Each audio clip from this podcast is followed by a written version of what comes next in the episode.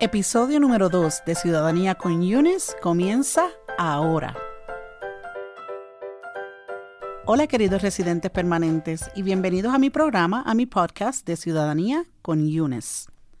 En el episodio de hoy, ¿cumples con los requisitos para hacerte ciudadano estadounidense? Estaremos hablando sobre la solicitud N400, que es la solicitud requerida para empezar el proceso de solicitar la ciudadanía americana. Estaremos explorando los requisitos que se necesitan para llenar esta solicitud y finalmente estaremos aclarando dudas sobre quiénes son elegibles o no para solicitar la ciudadanía estadounidense. Comencemos. ¿Eres elegible para hacerte ciudadano o ciudadana estadounidense? Antes de dar cualquier paso y llenar cualquier solicitud, ya sea por internet o por papel, debes preguntarte si cumples con los requisitos necesarios para hacerte ciudadano estadounidense. Imagínate llenar una solicitud, pagar el monto requerido y enterarte que no tenías que llenar la solicitud porque ni siquiera cumplías con los requisitos. Ay, ay, ay. Aquí te voy a explicar ciertos requisitos que debes considerar para poder solicitar la ciudadanía americana. Escúchame bien. Si tienes 18 años o más y tienes 5 años o más como residente permanente, puedes solicitar la ciudadanía americana. Número 2. Si tienes 18 años o más y tienes 3 años o más como residente permanente y estás casado o casada y viviendo bajo el mismo techo con tu esposo o esposa por los últimos, vamos a decir, 3 años, entonces puedes solicitar la ciudadanía americana. Tu esposo o esposa debe ser ciudadano americano por por lo menos los últimos 3 años. 3. Si perteneces o has pertenecido a un grupo nacional especial o a, cualquier otro grupo que esté en el listado del Departamento de Inmigración, ya también puedes solicitar. 4. Si has servido honorablemente en las Fuerzas Armadas de los Estados Unidos, automáticamente ya puedes aplicar. Bueno, para más información sobre estos últimos dos requisitos y o para aclarar cualquier duda, debes visitar la página www.uscis.gov, de corta, ¿ok? Como gov.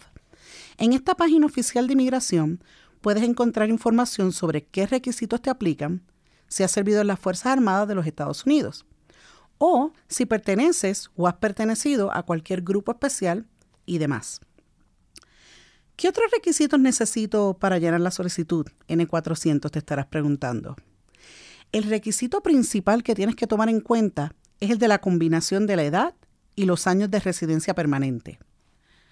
Luego de haber terminado, determinado si cumples con este requisito principal, entonces puedes pensar en los demás requisitos.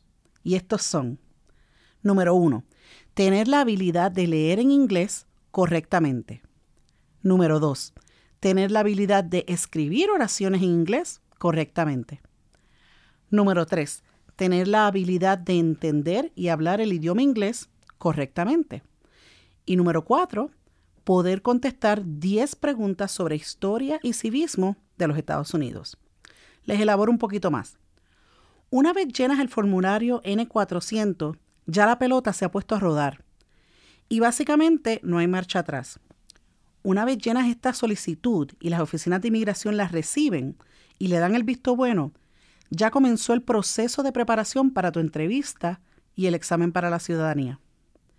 Te comento esto porque antes de llenar cualquier solicitud, deberías preguntarte si cumples con no solo los requisitos para solicitar la ciudadanía, sino también con el conocimiento básico para pasar el examen para la ciudadanía. De todo este proceso para hacerte ciudadano o ciudadana americana, el llenar la solicitud es lo más sencillo. Una vez llenas la solicitud, debes ir preparándote en las áreas de lectura, de escritura y pulir tus destrezas en el idioma inglés para poder completar una entrevista. Esta entrevista va a ser verbal y en persona, o sea, con un oficial de inmigración. En los próximos podcasts estaremos hablando y abundando más en las diferentes partes del examen y en cómo pasarlas todas utilizando bien tu tiempo y maximizando tus resultados. La mejor manera de saber si estás ya preparado o preparada para llenar el formulario N400 es llenando una lista estilo checklist, en la cual vas marcando los requisitos con lo que ya cumples y puedes identificar los requisitos con, lo que, con los cuales aún no cumples y por ende los próximos pasos a tomar. Esta lista de corroboración la puedes encontrar en la página web de www.uscis.gov